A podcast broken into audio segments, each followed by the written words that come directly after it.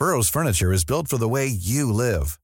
From ensuring easy assembly and disassembly to honoring highly requested new colors for their award-winning seating, they always have their customers in mind. Their modular seating is made out of durable materials to last and grow with you. And with Burrow, you always get fast, free shipping. Get up to 60% off during Burrow's Memorial Day sale at burrow.com slash ACAST. That's burrow.com slash ACAST. burrow.com slash ACAST. Heraldo Radio, con la H que sí suena y ahora también se escucha.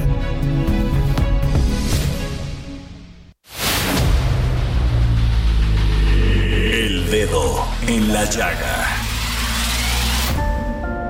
Había una vez un mundo en el que nadie creía. Un país de historias inexplicables. Una nación con personajes asombrosos. Santo Tomás tenía razón. Hay que ver para creer. El México increíble. Las verdades que duelen. La voz de los que callan. El dedo en la llaga. Infórmate, diviértete, enójate y vuelve a empezar. El Heraldo Radio presenta El Dedo en la Llaga con Adriana Delgado. Ay, otro chisme más que te cae. Estoy cansado de te lleva y trae.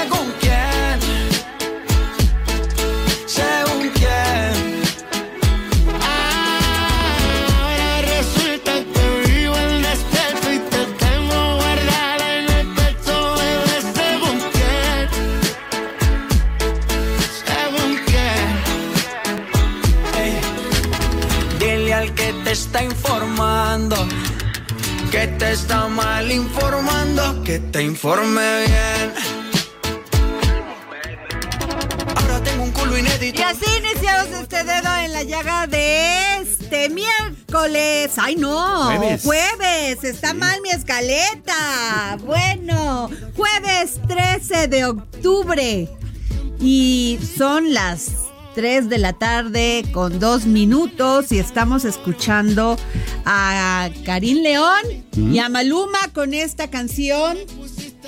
¿Quién es? Con Maluma, pero ¿cómo se llama la canción? Según quién, ay, mi equipo. Bueno, no todos los días pueden ser buenos, ¿verdad, mi querido Samuel? Bueno, a ver, este, esta canción yo se la dedicaría a varios políticos, ¿eh? Ah, sin Dile duda. a aquel que te esté informando que te informe bien. ¿Qué tal? Bueno, en fin. Así iniciamos este dedo en la llaga y nos vamos con el resumen informativo de Heriberto Vázquez. El presidente Andrés Manuel López Obrador aseguró que la eliminación de los fideicomisos del Poder Judicial, lo cual lo decidirá el Congreso, es actuar con apego al principio de austeridad republicana y reprochó que en la Suprema Corte de Justicia de la Nación tengan un retrato de Benito Juárez y no cumplan con sus principios. El mandatario reiteró que si se cancelan estos fideicomisos no habrá ninguna afectación para los trabajadores. Se trata, dijo, solamente de eliminar el copete de privilegios que tienen los ministros de la Suprema Corte y altos mandos. El titular del Ejecutivo entregó ayer la presea bicentenario del heroico Colegio Militar al general en retiro Salvador Cienfuegos, ex secretario de la Defensa Nacional, quien hace tres años fue arrestado en Estados Unidos por presuntos vínculos con el narco. En medio de las críticas por este reconocimiento, López Obrador lo defendió y señaló una vez más que la Administración de Control de Drogas, la DEA, le fabricó delitos por venganza. El mandatario acusó que hay injerencia de grupos conservadores en el caso Ayotzinapa, ante lo cual decidió conducir él mismo la investigación por la desaparición de los 43 normalistas en septiembre del 2014. La Sala Superior del Tribunal Electoral modificó los lineamientos que emitió el Instituto Nacional Electoral sobre la elección consecutiva para senadurías y diputaciones federales. Los magistrados resolvieron que el INE excedió su facultad reglamentaria al ordenar que los partidos políticos tomen en cuenta si alguna de las personas candidatas se encuentra inscrita en el registro de personas infractoras en materia de violencia política en razón de género y, de ser el caso, valorar la pertinencia de su postulación. En respuesta a la convocatoria de contratación de sobrecargos y pilotos para la nueva aerolínea mexicana de aviación, cientos de aspirantes acudieron ayer a la sede del reclutamiento en un hotel de la Ciudad de México donde hicieron largas filas de unas cinco horas para entregar la documentación. En el país, desde el pasado 6 de agosto, los casos de COVID-19 están en aumento, con un promedio semanal de 400 nuevos enfermos, confirmados mediante prueba de reacción en cadena de la polimerasa, la prueba PCR, y a partir de las notificaciones de 464 unidades médicas Centinela distribuidas en el país. El primer reporte de la temporada de invierno 2023-2024 de la Secretaría de Salud indica que en este año se han registrado 18.430 episodios de la enfermedad y 1.700 360 defunciones. La Junta de Gobierno de la Universidad Nacional Autónoma de México dará a conocer hoy el listado de candidatos y candidatas finalistas que serán convocados a presentar su proyecto de trabajo para llegar a la rectoría, a partir del conjunto inicial de 17 aspirantes que se inscribieron para participar en la contienda. En mercados, a México le irá bien en el panel de controversia contra la prohibición de maíz transgénico que interpuso Estados Unidos bajo el TEMEC, pues no hay afectación comercial y lo resolverán panelistas sin la intervención de empresas y la nueva política estadounidense, aseguró Raquel Buenrostro, titular de la Secretaría de Economía ante diputados como parte de la glosa del quinto informe de gobierno. El peso inició la sesión cotizando alrededor de 17.82 pesos por dólar, mostrando una depreciación de 0.11% o 2 centavos, tocando el máximo de 17.87 y un mínimo de 17.75 pesos por dólar. Aquí al dedo en la llaga, son las 3 de la tarde con 6 minutos y yo les quiero pedir una disculpa por las equivocaciones del principio del programa. Disculpen, no debería de suceder esto, sucede a veces, Samuel. A veces es un programa en vivo, es claro. un programa en vivo. Y bueno, la Sala Superior del Tribunal Electoral del Poder Judicial de la Federación determinó que los partidos políticos no deberán considerar la inscripción de un legislador en el Registro Nacional de Personas sancionadas en materia de violencia política contra las mujeres en razón de género del Instituto Nacional Electoral. Ándele. O sea, a ver, también si se quieren reelegir, Samuel, Sí, sí, sí. Y son deudores alimentarios, no les pueden dar el registro. Claro, y eso ya estaba previsto desde eh, legislaciones que se hicieron antes de que empezara el periodo electoral, así que tendrían que obedecerse al pie de la letra. ¿no? Así de sencillo, Samuel, porque resulta que la ley tiene doble dos medidas y Así dos varas, es una vara con dos otras medidas, ¿no? Con Así doble es. medida, Así es. ¿No? Sí, y es que eh, en, en caso de la función pública, la cosa es bastante más sensible que cualquier otra profesión. En todas es sensible, pero se supone que alguien que está en la política es alguien que tiene el nivel, la talla y la calidad moral para estar ahí. Entonces Claro. no puede tener esa clase Bueno, de... calidad ¿no? moral es un decir, ¿verdad? O sea, Se supone que se tendría que ser así, y tendríamos que avanzar hacia que ello. Por, legis- por ser legisladores, se deberían ser los primeros en poner el ejemplo. Claro. No solamente se lo digo a los hombres, también a las mujeres. A todos. Y yo me iría más allá, Samuel. ¿Tú sabes cuántos adultos mayores hay en esta ciudad y en otras ciudades de México que están totalmente desamparados al olvido de sus familiares? Muchísimo. Personas que ya no se pueden mover y valerse por sí mismas. Sin duda. Ellos también deberían entrar en esta ley. Claro, porque además eh, estaría absolutamente justificado. Hay jurisprudencia emitida por la Suprema Corte en el sentido de que ellos también tienen todo el derecho de exigir ante la ley eh, alimentos, ¿no? En términos legales a sus familiares, dado que ellos también forman parte de esa familia y también son personas que están eh, de alguna manera pues ya desvalidas, ¿no? En el sentido económico. Claro. Oye, Samuel, y otro tema, bueno, esto es un tema que sí me llamó la atención porque ojalá no les den el registro a todos aquellos diputados y senadores, alcaldes y demás que se quieran reelegir. Así es. ¿no? Si son deudores y tienen algún tema de violencia, este, no solamente política de género, sino violencia contra las mujeres. Claro. Así es. Y bueno, a ver, este, la Secretaría de Hacienda y Crédito Público dará estímulos fiscales para que más empresas lleguen a México. ¿Nos puedes hablar de eso, Samuel? Con mucho gusto. Eh, fíjate que ayer eh, se emitió un decreto este, justamente en ese sentido, el diario oficial de la, eh, de la Federación este, establece 17 actividades eh, económicas específicas que son las eh, actividades económicas que más exportan en nuestro país. La idea es que se vengan esas inversiones que están en China y en otros lugares, se establezcan en México y desde aquí puedan obtener diversos beneficios. Por ejemplo, la deducibilidad más rápida de la inversión que tienen, ¿no? les bajan los impuestos, les dan una serie de, de ayudas e incluso les permiten todavía más deducciones en el caso de que ellos, por ejemplo, contraten personal mexicano y lo capaciten en México para que no tengan que estar trayendo ingenieros y especialistas de otros eh, lugares pues a ocupar esos puestos, lo cual es, suena bastante interesante. Eh, se espera que en términos eh, de beneficio, si el año pasado recibimos 32 mil millones de dólares en inversión extranjera directa, con este beneficio podrían llegar a incluso 50 o hasta 60 mil millones. De hecho, ya hay más o menos 110 mil millones de dólares comprometidos en llegar eh, con inversiones extranjeras a México, empezando por supuesto por esta planta de Tesla, ¿no? Que no solamente es la planta, sino toda la cadena productiva que trae consigo, ¿no? Las manufacturas. y es normal que se le den beneficios. O sea, tú decidiste venirte a nuestro país, pues tenemos que generar condiciones en todos los sentidos para que, para que te sientas atractivo en nuestro país. Primero que nada, Samuel, el tema de la certeza jurídica es un tema. Claro. Porque si vas a cambiar las reglas de un día para otro, como fue con la industria eléctrica, pues no vamos a quedar muy bien, ¿eh?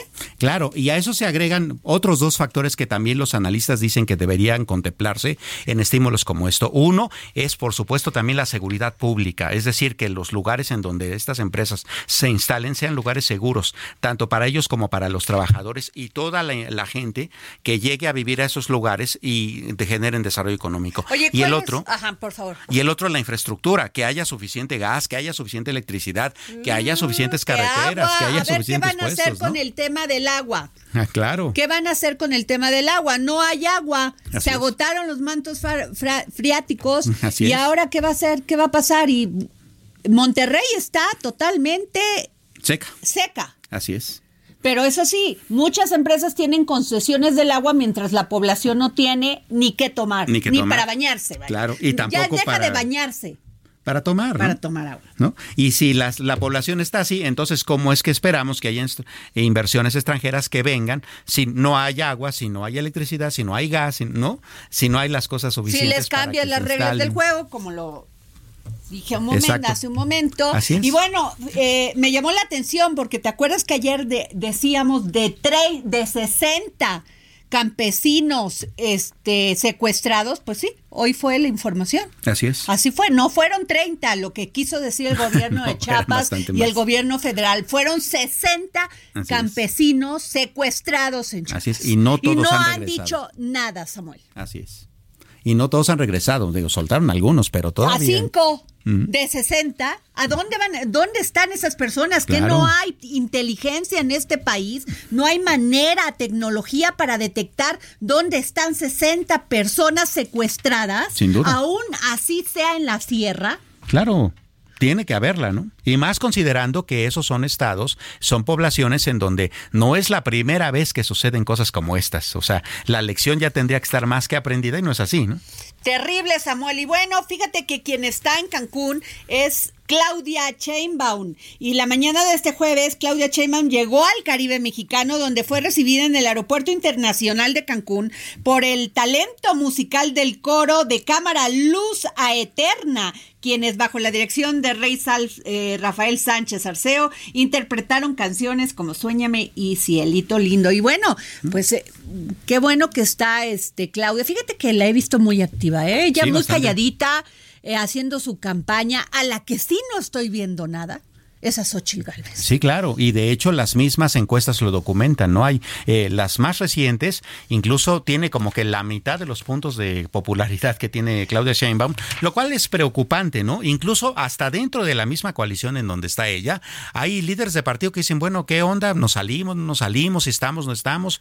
¿Cómo le hacemos? Y es que además, este, yo tengo información que no le están dejando negociar nada que Alejandro Moreno, de plano, esta es información confiable, o sea, que me, confiable, de una manera también confiable y confidencial. Así es. De que ella se siente y dice, oigan, pues este, yo creo que estas personas nos pueden ayudar. En tal estado, no, porque esta es una negociación de una alianza, así que a ti te tocan tantos, a mí me tocan tantos, pero no a Xochitl, sino como partido. Claro. Entonces, muchos de ellos, pues son impresentables en los estados. Claro. Y yo no sé qué tanto quiera Xochitl acercarse a estos personajes que son compromisos políticos de los líderes este, nacionales. Sin duda alguna, porque eso también va a repercutir bastante en la manera en que ellos ven a la candidatura de ella y a la ciudadanización justamente que ellos tratan de, proyectar, ¿no? al final del día con personajes impresentables es bastante complicado. Así es, y este, y pues el sin duda alguna esto va a ser un gran tema de, de análisis en los últimos, en los últimos días. ¿eh? Esto fue tema de análisis y varias columnas políticas este salieron a decir que dónde estaba Xochitl, que se andaba que se andaba pues haciendo reuniones en lo oscurito. Claro pues así pinta el panorama, pero ya tengo aquí en los micrófonos del dedo en la llaga y me da muchísimo gusto recibirlo. ¿Y sabe por qué, don Humberto Morgan? aspirante a la alcaldía de Álvaro Obregón, porque me encanta la participación política, porque los ciudadanos tenemos que tener opciones. No nada más lo que dicen los partidos, porque ahí te va, porque eh, estas son mis cuotas y mis cotos. Y me gusta que personas como usted de la sociedad vengan y digan yo quiero ser. Pues Adriana, muchas gracias. Muy buenas tardes a, todos los amables radioescuchas de Doña Adriana y de Saúl, pues. Hola. Eh, hola, hola. Samuel, Samuel, Samuel pero usted cambie el nombre, no importa. No, pero este e, es para entrar en, claro en coincidencia. No, Adriana, la verdad es que efectivamente los institutos políticos tienen intereses electorales que no necesariamente empatan con la visión, con la intención de los ciudadanos y la idea de participar en Álvaro Obregón precisamente es eh, pasar una doble tragedia que hemos vivido en esta alcaldía prácticamente vamos a hacer eh, ya seis años. Una con Laida Sansores, que solo utilizó de trampolín la alcaldía para irse como gobernadora, y ahora la actual alcaldesa Lía, que está utilizando como trampolín les la alcaldía. les da el conocimiento para, para gobernar por donde quieran. ¿Qué tal, eh? Pues sí, pero eso tiene implicaciones muy severas primero en el presupuesto, en la atención a la gente, a simular un gobierno. ¿No? que hoy es muy dado en los políticos convencionales o tradicionales, el que se simule y el que se utilice las redes sociales para eh, mostrar fotografías sonrientes con niños, con mamás, en estancias infantiles, pero cuando vas a los miércoles ciudadanos, por ejemplo, eh, maltratas y regañas a los vecinos. Y esa es una queja recurrente. O sea, como Pati Armindaris allá en Chiapas. Más o menos, ¿no? Todo es este en las fotografías y en el TikTok y en el Facebook y en el ex hoy antes Twitter todo es felicidad, pero cuando vas a la vida real, te encuentras, el trato es grosero, prepotente, y la idea de que los ciudadanos eh, hoy podamos asumir eh, esta responsabilidad de querer competir, tiene que ver con regresar la vocación de servicio del el servidor público, que la vocación de servicio no es otra cosa que un llamado no, la raíz etimológica es un llamado de Dios, después se secularizó, es decir, se hizo civil, ciudadano, y es ese llamado a donde tengas las ganas, la consistencia, incluso los conocimientos para realizarlo. Y en eso estamos debido a la problemática tan compleja. Como todos sabemos, pues es la tercera alcaldía con el mayor número de habitantes de la Ciudad de México eh, está cortada por distintos estratos sociales. Entonces, cuando se pregunta, oye, ¿cuáles son los tres problemas más acuciosos de Álvaro Obregón? Tendríamos que decir, bueno, vamos a ver si es de la parte alta o de la parte baja. En la parte baja, donde están las zonas residenciales de clase media y las clases de alta plusvalía, diríamos que es el tema de servicios urbanos, seguridad ciudadana, respeto al uso de suelo, ¿no? que se ha venido demeritando y cada día hay más edificios, que es también la lógica de una ciudad en crecimiento, ¿no? Las ciudades modernas crecen hacia lo vertical, no a lo horizontal pero eh, sí tiene que haber una serie de elementos de cuidados, armonizar los reglamentos, las leyes. Y en la parte alta hay temas pendientes desde la seguridad o inseguridad, el tema de eh, la regularización de la tenencia de la tierra, que es uno de nuestros grandes problemas en Álvaro Obregón. La otra, el tema de protección civil para eh, resguardar a todas las familias que desde la década de 1950 fueron asentándose en los márgenes de estas siete grandes barrancas, que en total suman 84 kilómetros de ríos, laderas, con 13 vasos reguladores o presas, como conoce la gente, y a partir de ello también otro elemento fundamental, tenemos un tercio de población de jóvenes, ah. sin expectativas, y, yo lo conozco. ¿Qué tal la delincuencia? Pues va, va Usted menguando. Ha trabajado mucho en ello. Sí, efectivamente, con el tema sobre todo de prevención. Eh, ha ido disminuyendo tengo que decirlo de manera muy objetiva, ¿no? El trabajo que hizo el exsecretario Harfush fue muy importante porque a la par de las actividades de prevención fue eliminando aquellos personajes generadores de O sea, usted sí le pone palomita. Yo sí le pongo palomita, pero sin duda.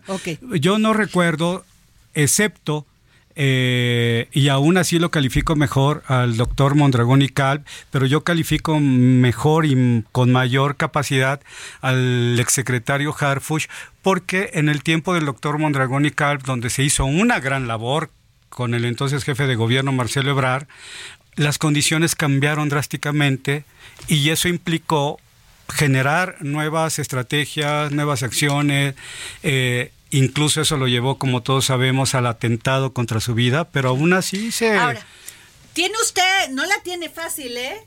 Por un lado tiene Morena, que tiene el presidente, tiene aceptación. Y bueno, jala a todos, ¿no? Así es. Y por el otro lado, el Frente Amplio, que pues todavía no termina de definir que, quién va a ser su, este, su candidato o candidata.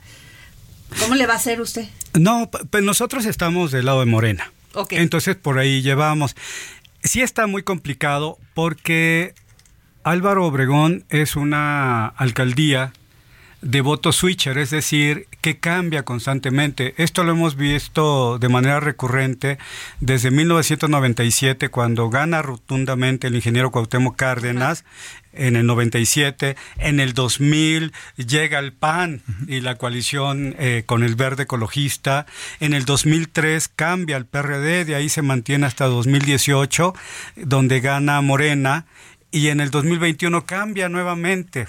Entonces es. una población muy politizada por sus propias condiciones, eh, que tuvo que organizarse, que tuvo que eh, trabajar en conjunto en aquellas barrancas para construir escalinatas, andadores, calles, servicios urbanos. Y eso eh, siempre tiene una implicación sobre los gobernantes. Yo podría decirles que el gobierno que hoy está, está mal calificado eh, eh, hay una realidad concreta, pero hay que hacer mucho trabajo y hay que convencer a la gente que este primer periodo de transformación es eso, es una base y que los cambios no se dan en seis años, se dan de manera secuencial, se va transformando, pero hoy hay un piso y ese piso va a permitir que hoy podamos desarrollar y, seguramente va a ganar nuevamente Morena en Álvaro Obregón y se va a hacer un gobierno con una característica más de empatía, de solidaridad, eh, de evitar los conflictos, ¿no? Que es eh, el sello distintivo de este servidor conectar a los distintos grupos sociales. Muy bien. Samuel. Pues eh, vaya que es un trabajo complicado. Álvaro Obregón, como usted comentaba, es una alcaldía distinta en el sentido de su eh, composición geográfica. Buena parte de la alcaldía está en barrancos, ¿no? Y ahí es donde, bueno, al parecer los compromisos tendrían que ser más subrayados. Bueno, eh, ha habido dos eh, tendencias. Una, darle muchos elementos a los a las zonas eh, bajas, digamos, con el tema de servicios urbanos. Y cuando llegó el PRD, se generó una idea de atención exactamente a las zonas altas. Aquí, efectivamente, dada la composición geográfica, dos tercios de la población son de escasos recursos. Hay que generar un presupuesto. Nos vamos a tener que ir a un corte y regresamos, don Humberto Morgan. Perfecto. Sigue a Adriana Delgado en su cuenta de Twitter. Arroba Adri Delgado Ruiz. Además, te invitamos a enviar tus opiniones y comentarios en texto o por mensaje de audio a través de WhatsApp al 55 2544 3334. Y si quieres escuchar El Dedo en la Llaga de El Heraldo Radio, en cualquier momento y donde quiera que te encuentres, descarga el podcast disponible en Spotify y iTunes.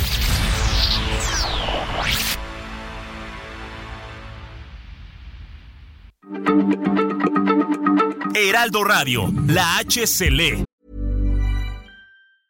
A lot can happen in three years, like a chatbot may be your new best friend. But what won't change? Needing health insurance. United Healthcare Tri Term Medical Plans, underwritten by Golden Rule Insurance Company, offer flexible, budget friendly coverage that lasts nearly three years in some states. Learn more at uh1.com.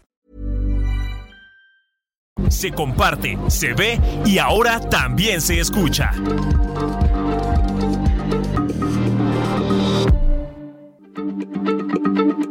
Heraldo Radio, la H se lee, se comparte, se ve y ahora también se escucha.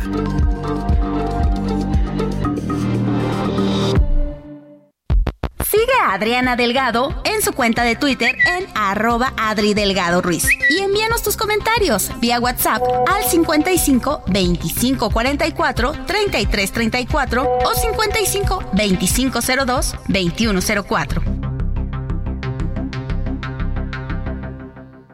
Humberto.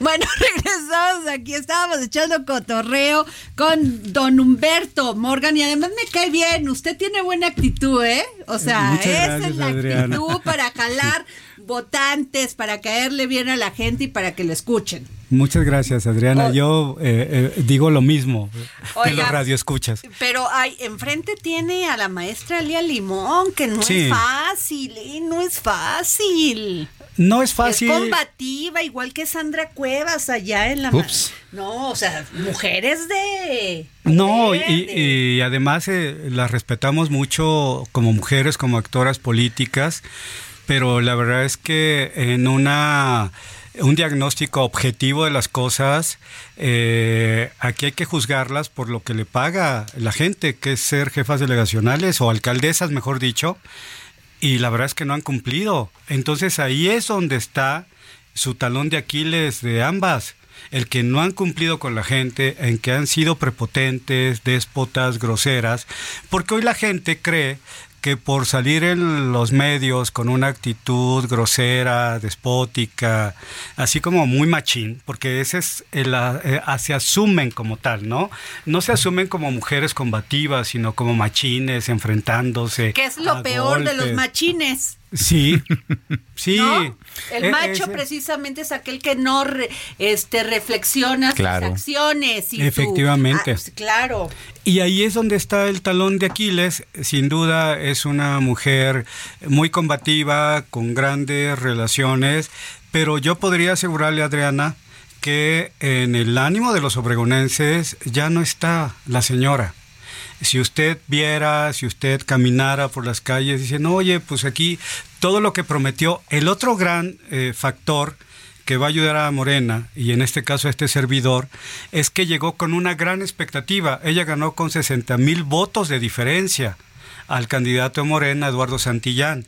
Y eso siempre genera una actitud de mucha espera y de mucha reciprocidad a la gente. Es decir, votamos tantos por ti, y no nos has cumplido. Y siguen los baches, y sigue la inseguridad, ¿no? ¿Qué pasó con Eduardo Santillán, eh? O sea, ya desapareció del mapa. No, sigue no, ahí no. en la- Eh, Eduardo Santillán sigue trabajando, es representante de Morena ante el Instituto. Electoral de la Ciudad de México, pero ya eh, en esta carrera ya de no está participando. Ya no Participa, por directamente, supuesto. pero ya. Ajá, participa, pero está más enfocado a esas labores. Ahora, eh, el panismo de la Ciudad de México, Samuel, estarás de acuerdo, dice, la Álvaro Obregón es de nosotros. Igual Generalmente suelen O decir sea, eso, eso y Benito Juárez. son clases medias que están hartos de Morena y por eso votamos a favor de este del PAN. Además es una sociedad conservadora, la verdad. Lo es. Lo es, ¿no? O sea, que dilo fuerte. Sí, sí, sí, Tú eres de ahí. Una parte, una parte, una parte. No soy panista, vivo en, eh, en Benito Juárez. bueno, va a ver. No, una parte, una parte en Álvaro Obregón sí tiene una ascendencia muy amplia con el PAN, ¿no? Siempre tiene un voto muy, muy fijo. Es que son de las Sí. familias de toda la vida, como dicen Sí. en Monterrey, ¿no? Sí, de claro. toda la vida de... No, de- pero además ahí están, ahí vive Felipe Calderón, Margarita Zavala, Sí. Mariana, eh, digamos que Los la- pesos pesados la del- élite Sí. del PAN Ahí vive. ahí vive. ¿Y usted quiere gobernar ahí? Pues la verdad es que tengo que comentarle a Adriana que yo trabajé en el primer gobierno panista, el primer gobierno electo en el 2000 en Álvaro Obregón. Eh, mi jefe fue el licenciado Zuno, un gran, gran delegado, pero maravilloso delegado. Y tengo una gran relación eh, con eh, muchos panistas de la base bueno, también de los eh, de la cúpula, pero sobre todo de la base, y ellos tienen un sentimiento muy amplio de que queremos mejorar. Queremos caminar y que no me vayan a robar. Queremos que no haya 100 baches como hay en un tramo de un kilómetro. Queremos que las autoridades no nos digan, como hoy sucede, eso no me toca a mí, es vialidad primaria. Eso no me toca a mí, el agua es de SAGMES. Eso no me toca a mí, es del gobierno federal. Oiga, señora, ¿y entonces para qué se contrató? Un alcalde es el representante político de los ciudadanos. ¿Y eso qué implica?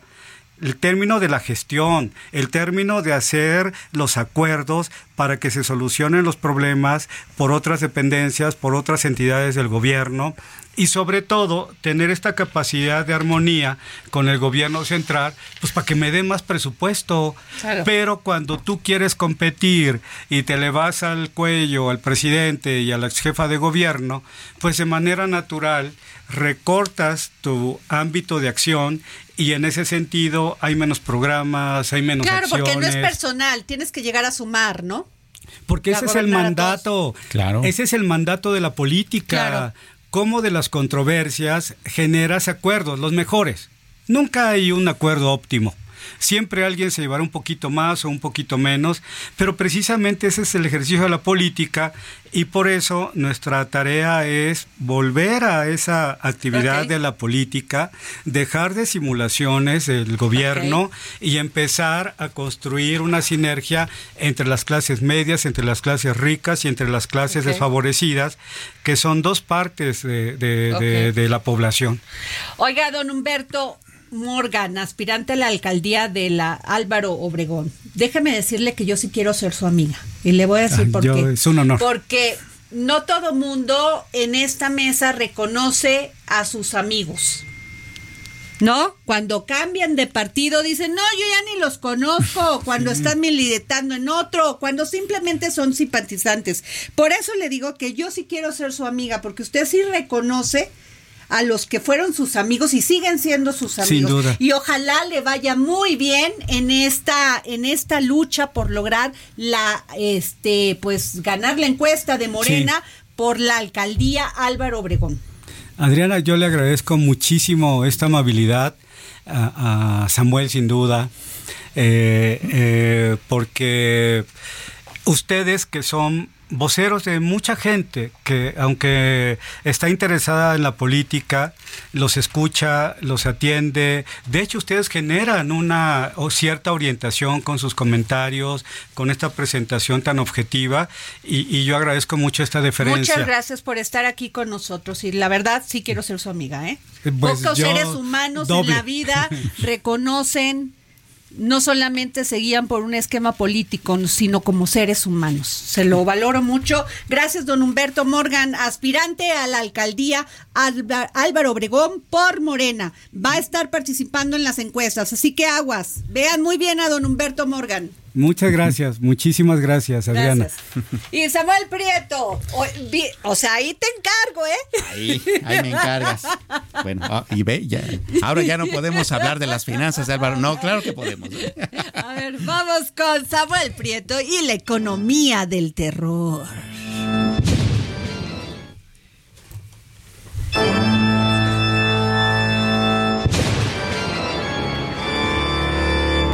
economía del terror.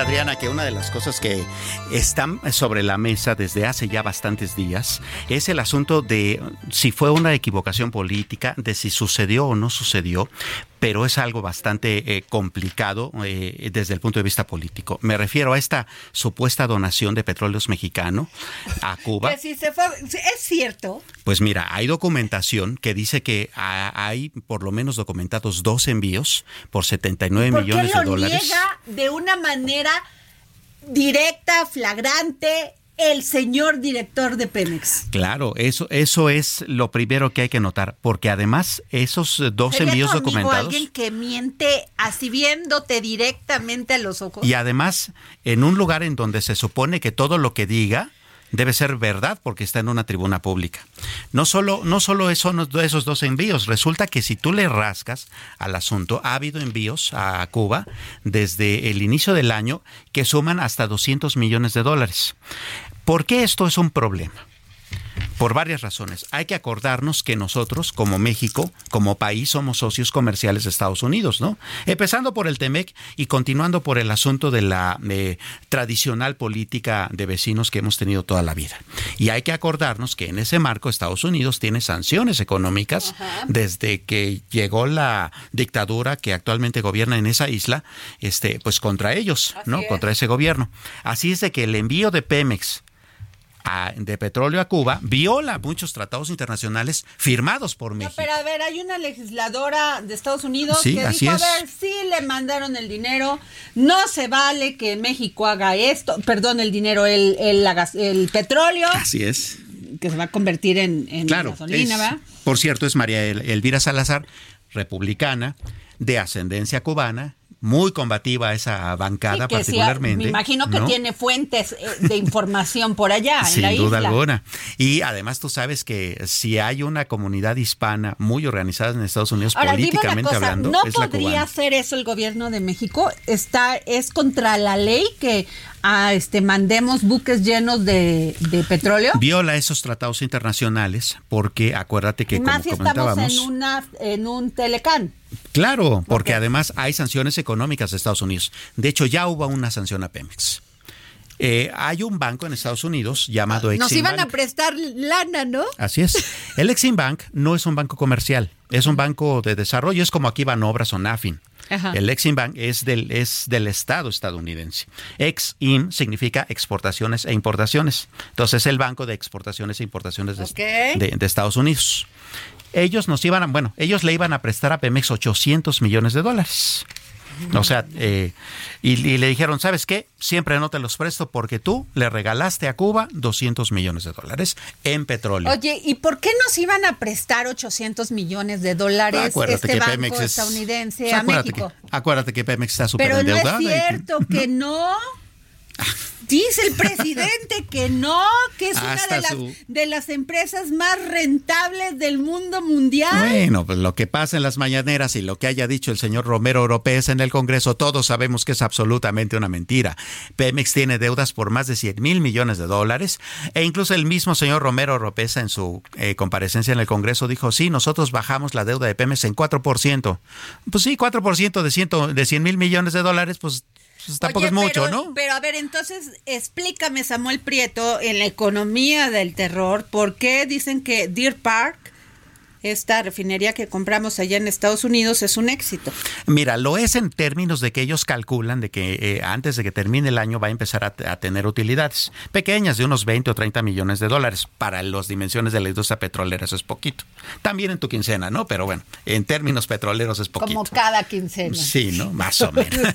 Me levanto ¿No? sin preocupaciones. Así es. Pero al final del día, esas son argumentos bastante pues falaces. ¿Por qué? Porque eh, Deer Park fue comprada para ser la proveedora de Pemex, ¿no? Entonces, el que Deer Park sea rentable o no, pues es en realidad irrelevante, porque ¿a quién le vende? A Pemex. O sea, es Pemex vendiéndole a Pemex, ¿no? Así de sencillo. Entonces no, no tiene mayor ciencia. Ahora, lo que sí es problemático es si el Exim Bank ya le negó 800 millones de dólares de préstamo a Pemex, en el siguiente este, año fiscal estadounidense y mexicano, ¿qué va a empezar a pasar cuando de repente todas las agencias estadounidenses empiecen a negarle créditos y empiecen incluso a dejar Pues, a de ver, comprarle? Este es un mensaje y se lo mandan directamente al gobierno de México. Ahí te vamos a negar este, este préstamo. Claro. Aguas. Sí, porque además ya no nada más se trata de lo que haga Estados Unidos. Acordémonos que esas sanciones económicas están sustentadas en las sociedades comerciales que tienen el resto del mundo. Entonces, donde Estados Unidos se le ocurra decir, a ver, Pemex está sancionada por andar ahí dándole petróleo a Cuba. Entonces, eso va a hacer que Estados Unidos pueda decirle a todos sus socios comerciales, no le compres a Pemex, ¿eh? Oye, te voy a hacer una pregunta verdaderamente ingenua. Incluso como eres mi sensei de la economía, o sea, ok, pedimos prestado 800 millones de dólares, pero ¿qué damos a cambio? ¿Qué damos? O sea, la planta vieja de la refinería vieja de dónde o la nueva que se va a hacer, la de dos bocas que no está terminada. ¿Qué damos a cambio? No, pues es- está garantizado en la en, en que ¿En la Pemex es una de empresa del- petróleo o qué? y en que eh, Pemex al final del día es una empresa del Estado. Fíjate que de repente también esas son cosas que ponen todavía más nerviosa la economía. El mismo presidente López Obrador dijo que una de las cosas que también están planteando es bajarle todavía más la carga fiscal a Pemex, es decir, que pague menos impuestos. Porque ese es ah, un pero problema. nosotros sí, Pemex sí, Pemex no, que no pague impuestos. Ah, aunque le pero ande nosotros regalando no el pre- importa, el petróleo a que Cuba. sean los malditos seres humanos los que tienen que estarle talachando, la empresa no, Claro. ni los que la manejan. Claro, no, y además ese es un doble problema para los ciudadanos. Te explico. No solamente es el asunto de bajarle la carga fiscal y entonces vamos a necesitar una reforma fiscal por lo menos en 2025 para poder eh, subsanar eso, sino que también acordémonos, y ayer lo planteábamos en esta misma mesa de trabajo, en poniendo el dedo en la llaga, en el sentido de que eh, el año que viene de por sí ya va a haber déficit fiscal y un déficit fiscal de bastante uno grande. y tantos, ¿no? Bueno, si el precio del petróleo vuelve a subir, entre otras razones por la guerra que está sucediendo en Israel, por si se aumenta ¿A la de Ucrania y pusieron, esto. Samuel? Estaba en 88 dólares ya, o Ajá, sea que y- ya andaba. pero ¿cuánto lo, ¿en cuánto lo puso 50 y el...? tantos, Nah, 56. bueno, y esos 30 pesitos, dólares. dólares, perdón, 30 dolarillos, o Pues sea, sí, juegan con eso. Juegan con eso porque además son ingresos que, pues como le van a bajar este el, eh, la carga tributaria a Pemex y van a seguir ayudándole en pagar sus deudas, pues no se van a reflejar tanto en el presupuesto público. Pero además de eso, Pero eso Si sí, el si, petróleo- usted tiene más de 200 mil pesos en su cuenta de ahorro, ahí vienen, ahí, le caen. Ahí le caen. Y no solo eso, si el petróleo sube alto, ¿sabes qué también se va a necesitar? Que el próximo año también haya subsidio al IEPS de las gasolinas. Y eso va a aumentar todavía más el Pero déficit entonces, fiscal. ¿por qué salen y dicen que todo está todo a dar? Pues no lo está. y que Pues no lo todo está. va, o sea, si Claudia Sheinbaum es la presidenta de este país, a este- hasta este momento así dicen las encuestas, Claro. le van a dejar súper paquetote. Un super paquetote porque ellos iban a necesitar necesariamente hacer una reforma fiscal. Y entonces le van a decir, tú vas a cobrar más impuestos. ¿Y quiénes son los que pagamos los impuestos? No los coches, no las casas. Somos los seres humanos, seres humanos. convertidos en ciudadanas y ciudadanos mexicanos. Sin duda alguna. Y o sea, es esto de los problema. 200 mil pesos me, me trae muy enojada. Porque esto de que si tú uno tiene dos, más de 185 mil pesos ahorrados en el banco, te van a aumentar el impuesto por el ahorro. Claro. Estoy muy molesta. Porque Sí, cuánto sí. tiempo tarda muchas personas en poder ahorrar un poquito de dinero y resulta que el gobierno le parece fácil venirte y rajarte tus, tu dinero. Por supuesto, y estamos hablando de 2% que podría parecer chiquito y no lo es. Claro que no lo es. eh, empezando por el hecho de que se trata de capitales grandes, si es que sumas el ahorro de, de muchas personas. Ayer mismo lo decía eh, aquí en esta mesa de trabajo, eh, muchos de esos ahorros son de personas que se retiraron y que hicieron toda una vida de mucho esfuerzo. Oye, Sammy, por otro lado, bajan las tarifas de Mexicana, de esta nueva línea aérea que todavía no existe. Fíjense nada más, pero mientras ya le cayeron a todos los grupos aeroportuarios, que son los que mantienen estos aeropuertos, Claro. medios cuchones en muchos casos, Claro. pero bueno, ahí los tienen y tienen que pagar no solamente el mantenimiento, sino la operación. Bueno, pues ya les cayeron, perdieron un dineral estas empresas, porque no son las empresas. Son quienes trabajan ahí, quien las administran, no son los señores ricos, son todo el El conjunto. TUA es el que se utiliza Bueno, para mandarle Pues ahora resulta que bajaron y tiraron este, las acciones de los otros este, empresas aeroportuarias, Así entonces es. quién sabe cómo vayan a querer invertir. Y dos, pues no existe la empresa. Y luego la del ejército, el ejército, el, el, el ejército que se iba a ir a, a rescatar a nuestros, y qué bueno, lo agradezco. Así es. Este, ya iba a volar y que se acuerdan que no tenían Turbocina. turbocina. Ahí va para atrás. si Yo sí me asusto, Mexicana. yo sí me asusto. So- ahora, tampoco es representativo, Samuel. Son 10 avioncitos contra 378 de las otras líneas aéreas. mira, eso, eso es un eh, símil a cuando tú vas eh, en una avenida muy amplia y de repente 17 manifestantes la bloquean. Pues sí, son 17 nomás, pero afectan a 3 millones, ¿no? En México, lo, sí. mismo, lo mismo sucede con Mexicana. Pueden ser 10 avioncitos si tú quieres, pero el TUA lo bajaron en todos los aeropuertos porque tiene que ser parejo, eh, la ley tiene que ser pareja, para que Mexicana, que va a operar en el AIFA, que también es del ejército y del gobierno, eh, el AIFA Oye, dice, ah, pues a ver, yo no te cobro tú. pero mira. Entonces, eso es competencia desleal por el AIFA y por Mexicana. Yo estoy de acuerdo a ver que el presidente, lo- el, el ejército tiene que salir a la calle, a la calle por dos cosas y lo dice la Constitución. Por guerra, por guerra y por desastres naturales. Así es. Ahora, bueno, ok, el presidente dice que salgan, son más honestos, tienen que salir a construir, apoyar a México. Pero una cosa es construir un aeropuerto y otra cosa es operar una línea aérea. Y un aeropuerto. Y un, a ver, vas a meter a pasajeros volando Claro. en un aparato. Si no les garantizas la seguridad, Dios santo. Claro, todo este eh, desgarriate empezó justamente por eso. Empezaron ya a vender boletos porque van a empezar a volar en diciembre. Y entonces, para, para que seamos atractivos, pues vamos a dar un chorro de descuentos, vamos a dar los boletos baratos y no vamos a cobrar el TUA. Ahí es donde está la competencia desleal. Por eso es que hicieron tu, su regalo. Pero yo no, a ver, si tú, pero el primer punto que no entiendo todavía es quién me va a garantizar la seguridad de subirme a esa línea aérea. Pues, se supone que las agencias de aviación civil, pero habrá Y que- eso está controlado. A ver, dínoslo Sí, sí, para claro, todos está controlado. O sea, todas las aerolíneas deben estar inscritas en... en, en Porque a mí no me importa que me den el boleto en 500 pesos, pero ¿quién me garantiza que allá arriba todo va a estar bien? Se supone que todo eso está regulado. Tenemos este, muchas eh, este, eh, instancias que lo cuidan. De hecho, fue por eso que nos devolvieron la categoría 1. Pero el asunto comercial sí es una competencia desleal que está tirando mucha de la economía aeroportuaria y eso no se vale. Híjole, no me gusta porque, a ver, son empresas que terminan manteniendo el Estado. Y, y nosotros. Y luego nosotros, como el gobierno, nunca ha sido un buen empresario. Claro, entonces le tiran quita una acá, le quita allá, no sabe lo que son ganancias y pérdidas. Claro, tiran una industria que después hay que mantenerla, ¿no? Con nuestros impuestos. Termina siendo garrafal. Pero bueno, eh, permíteme terminar este, la, favor, la intervención de eh, la economía del terror con una nota positiva, ¿no? Digo, porque dices que siempre me la paso diciendo cosas, ¿no? Fíjense nada más lo que, lo que hace para quedar bien, ¿eh? con los que ya te cuento. no, pero fíjate que el Premio Nobel de Economía de este eso año está muy bonito. eh, es por tercera vez para una mujer, por tercera vez en la historia, y es para la profesora Claudia Golding, ella es profesora de la Universidad de Harvard. Y lo más interesante del caso es que buena parte del trabajo de investigación que hace la profesora Golding ahí en la Universidad de Harvard tiene que ver justamente con el impacto que tiene el trabajo de las mujeres en todas eh, las actividades económicas del mundo. Claro. No, ella ha, ha trabajado mucho en eh, estudiar cuál es el impacto que tiene en una empresa el que haya una ejecutiva mujer, el que haya empleadas mujeres. Es más, ha, ha hecho estudios tan detallados que ha estudiado el impacto que tiene, por ejemplo, la píldora anticonceptiva Pa- en la claro, productividad de una mujer. claro. Oye, Samuel, te quiero hacer una pregunta. Porque tú eres un hombre muy culto, muy preparado, y eres un gran intelectual. Las mujeres siempre hablamos de igualdad.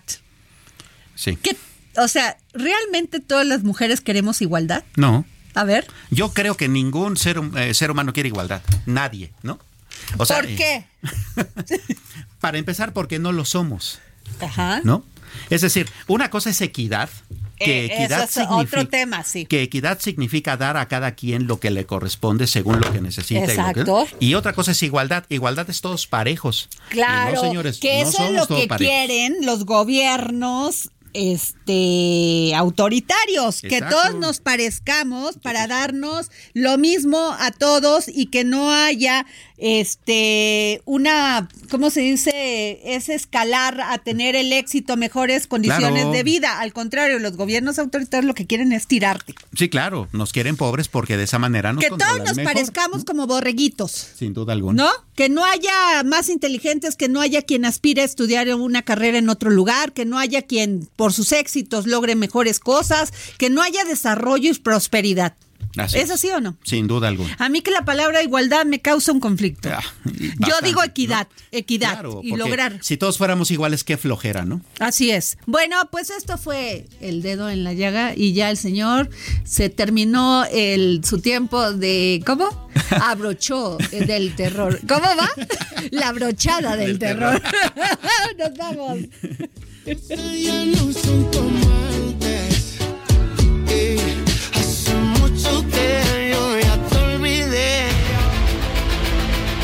El Heraldo Radio presentó El Dedo en la Llaga con Adriana Delgado.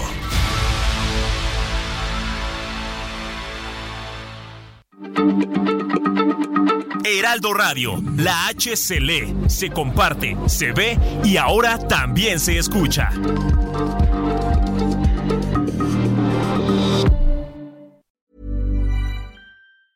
Even when we're on a budget, we still deserve nice things. Quince is a place to scoop up stunning high-end goods for 50 to 80% less than similar brands. They have buttery soft cashmere sweaters starting at $50, luxurious Italian leather bags, and so much more. Plus, Quince only works with factories that use safe, ethical, and responsible manufacturing. Get the high-end goods you'll love without the high price tag with Quince. Go to quince.com/style for free shipping and 365-day returns.